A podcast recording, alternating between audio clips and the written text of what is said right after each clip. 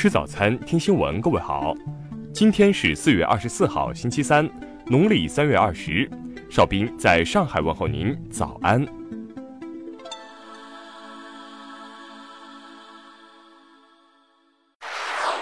首先来关注头条消息：高考不分文理了，多个省份宣布改革。二十三号，河北、辽宁、江苏、福建、湖北、湖南。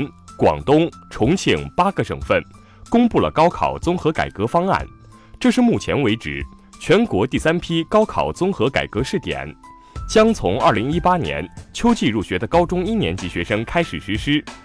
根据公布的实施方案，八省市将采用“三加一加二”模式，即三为全国统考科目语文、数学、外语，所有学生必考；一为首选科目。考生需在高中学业水平测试的物理、历史科目中选择一科；二为再选科目，考生可在化学、生物、思想政治、地理四个科目中选择两科。专家表示，高中阶段物理或历史是大学阶段自然科学类专业或人文社科类专业以及相关交叉学科专业的重要基础，因此，三加一加二。对高校录取是非常好的方案，有利于人才的选拔和培养。听新闻早餐知天下大事。二十三号，韩国瑜宣布自己无法参加国民党现行制度下二零二零年台湾地区领导人选举的初选。昨天，农业农村部表示，预计下半年猪肉供应可能趋紧，价格可能出现明显上涨。一季度个税改革累计减税一千六百八十六亿元，人均减税八百五十五元，三十六至五十岁的人群成为获益最大的群体。二零一八年，国家药品监管部门共组织抽检一万五千四百六十五批化妆品样品，抽检合格率为百分之九十四点六，比二零一七年提高二点四个百分点。一季度。人社部共查处欠薪违法案件三点二一万件，共为四十五点六万名农民工追发工资待遇六十八点三亿元。中国载人航天办公室消息，空间站任务阶段的首次飞行，长征五号 B 运载火箭首飞，预计于二零二零年上半年组织实施。截至今年三月，中国移动互联网用户每天花在移动互联网的时间为。三百四十九点六分钟，同比增长三十六点八分钟。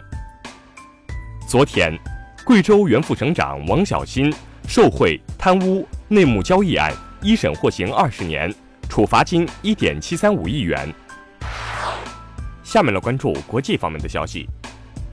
朝中社二十三号报道，朝鲜最高领导人金正恩应俄罗斯总统普京邀请，即将对俄罗斯进行访问。日本最新发布的二零一九年版外交蓝皮书中，删去了二零一八年版强调的北方四岛属于日本的相关表述。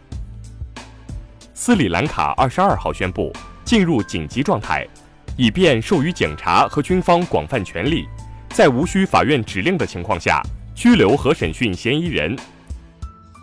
针对日本国会议员参拜靖国神社等行为，韩国外交部称深表遗憾。望日方正视历史，反省错误。一周以来，英国伦敦气候变化抗议活动规模不断扩大。截至二十二号，警方已经逮捕超一千人。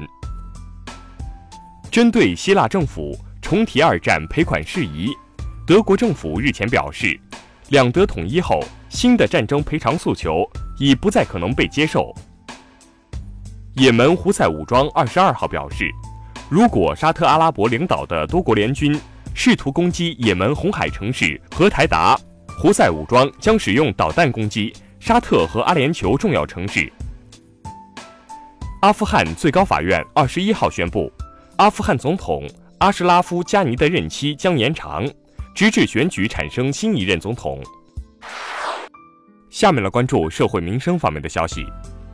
近日。郑州一男子见自己种的香菜里长出罂粟后，竟发朋友圈炫耀。经举报后，该男子被民警罚款两百元。佛山一辆小车上贴满了内衣、安全套。近日，警方根据市民举报，查获了这辆辣眼睛的汽车，并依法对车主进行传唤和处罚。近日，潮州市有人悬挂“喝酒技术人才培训中心”的牌子，执法人员实地检查时，店主已意识到属于违法行为，自行拆除了牌子。近日，苏州的贾老伯。将一套价值百万的房产赠与保姆，贾老伯称，儿女很少有时间陪自己，但保姆一直细心照顾着他。北京海淀法院二十二号公开审理了因《西游》歌曲被善用，作曲家许镜清索赔六十余万一案。鉴于原告及被告腾讯公司不同意进行调解，审判长宣布休庭。最后来关注文化体育方面的消息。二十三号，亚冠 F 组，广州恒大客场一比一战平墨尔本胜利；H 组，上海上港主场二比二战平悉尼 FC。二零一九年斯诺克世锦赛继续进行，夺冠热门奥利沙文面对业余球员，以总分八比十告负，惨遭爆冷止步首轮。二十二号。中国八零后导演顾晓刚作品《春江水暖》被选为第七十二届戛纳电影节平行单元、第五十八届影评人周闭幕片。第三十二届德黑兰国际书展开幕式昨天在伊朗首都德黑兰举行，中国为本次书展主宾国。以上就是今天新闻早餐的全部内容，请微信搜索 xwzc 零二幺。也就是新闻早餐拼音首字母再加数字零二幺。如果您觉得节目不错，请在下方拇指处为我们点赞。一日之计在于晨，新闻早餐不能少。咱们明天不见不散。